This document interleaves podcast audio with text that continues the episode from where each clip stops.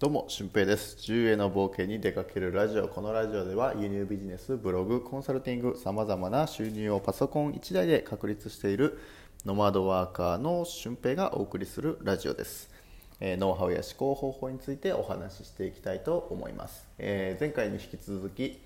えー、リトルアジアというゲストハウスの、え本当にね、リトルアジアな感じのお部屋の中で撮ってるので、えー、ちょっと音がこもっていますが、えー、先ほど作家さんですね。作家で活躍されてるコーチングとかでも活躍されている講演会とかでも活躍されている方々のセミナーがですね沖縄で那覇でありました、うん。えー、全部で6000円かかったんですけど全然6000円の価値以上のものが手に入ったかなと思いますね。そう。でどういう趣旨のものかというと行動の科学みたいな感じですね、えー、なぜ人は行動に踏み切れないのかどうかっていうふうなところについて深掘りしていってじゃあ自分はどうやったら行動していけるのっていうふうなお話を、えー、聞かせていただきました、はい。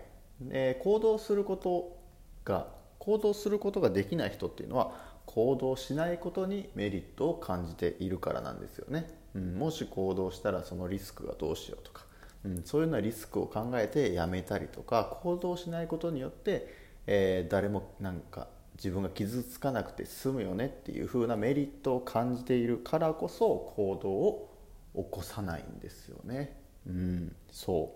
うでやっぱり行動がサクサクできる人っていうのは、まあ、もちろんねやらかしてしまうことももしかしたらあるかもしれないんですけど、えー、やっった後の後悔っていうのはどんどんどんどんこう年を重ねるごとによって小さくなっていくんですよね。でもやらなかった後悔っていうのはどんどんどんどん大きくなっていって、えー、もう最後の最後自分が、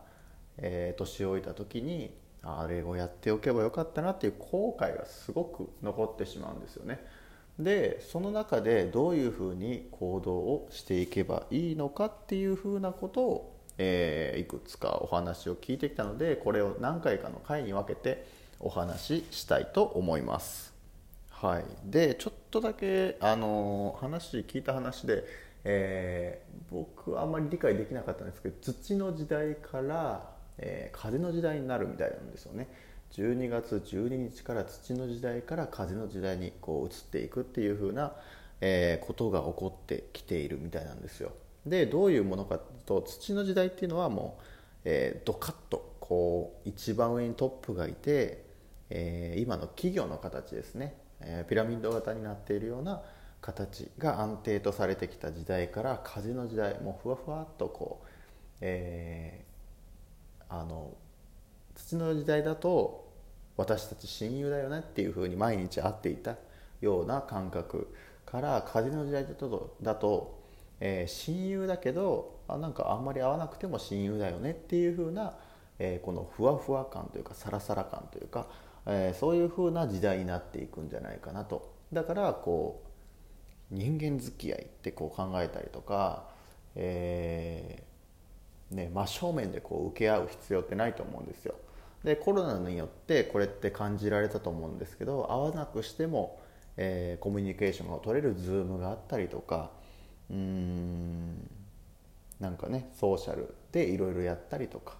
えー、だとしてもつながってる人とはつながってるっていうふうなことですよね。そうでそれがどう行動に関係しているのかっていうとやっぱりそうなってくると我が強い人っていうのが生き残る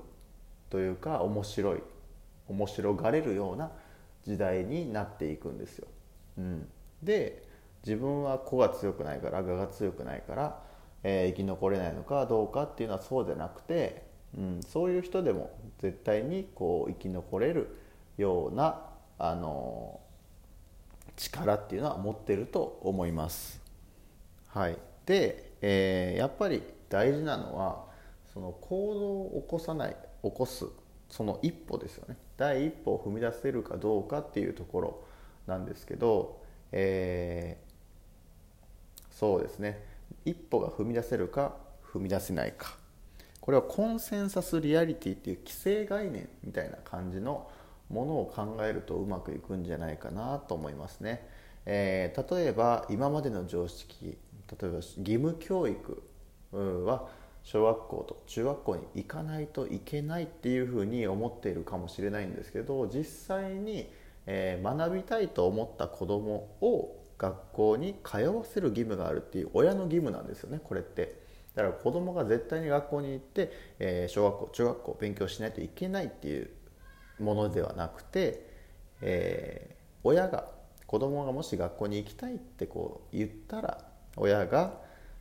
その教育を受けさせる義務がありますよっていうふうなのがこの何ですか義務教育なんですよねそうこれがコンセンサスリアリティっていうもの、えー、だからこの今感じ取ってるコンセンサスリアリティを少し平行移動させるだけで自分の常識ってものすごく変わりますよね今の教義務教育の話についても、えーね、絶対に子供が勉強しないといけないと思ってる人が多いと思うんですけどそうじゃないんですよね実は。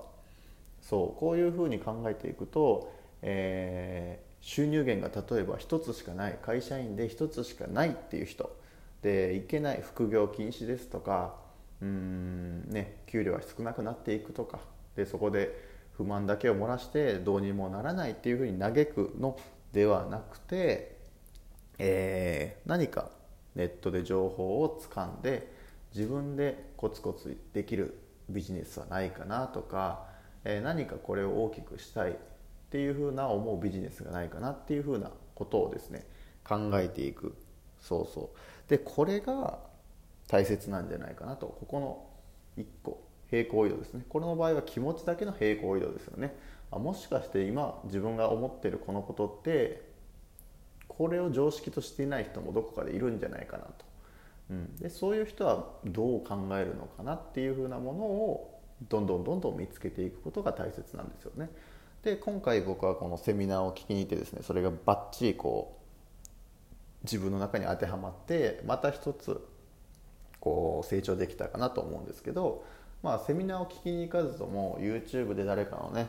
ビジネス系 YouTuber の方を見たりとか、えー、ビジネス系じゃなくてもこういうことをすると、えー、面白いことが起こるとかそういうふうなことをどんどんどんどん連鎖させていくことってすごく大切なんですよね、うん、だからインフルエンサーがインフルエンサーたるゆえんっていうのはそういう部分。その人たちは行動を起こして面白くないかもしれないことを発信し続けてそれがバチッとはまってバズるっていうふうなね流れがこうできていっているんじゃないかなって思わされましたね。はい、でそうですね、うん、だからまず行動の第一歩っていうのはその気持ちのコンセンサスリアリティコンセンサスを話す、えー、平行移動させて、えー、自分が見てる現実っていうのはあの万人が見てる現実じゃなくてもっと違った角度の考え方があるんじゃないか。この自分が考えてる常識っていうのはもしかしたらどこか外れたところがあるんじゃないかなっていうふうなことを捉え方をねたくさんつけていく。だから僕はこれ価値観を変えるんじゃなくて価値観を増やしていくっていうふうに捉えていって、えー、いろんな人の話を聞いたりですねいろんな人に質問をしたりとか、えー、インスタとかブログとか、えー、いろんな場所でつながった人と会話をすることによってこういうコンセンサスリアリティをさまざまな場所にこうシフトしていくことができるから今行動が起こせているんじゃないかなと僕自身は思ってます。はい、なのでまず行動する第一歩はこのコンセンサスリアリティを、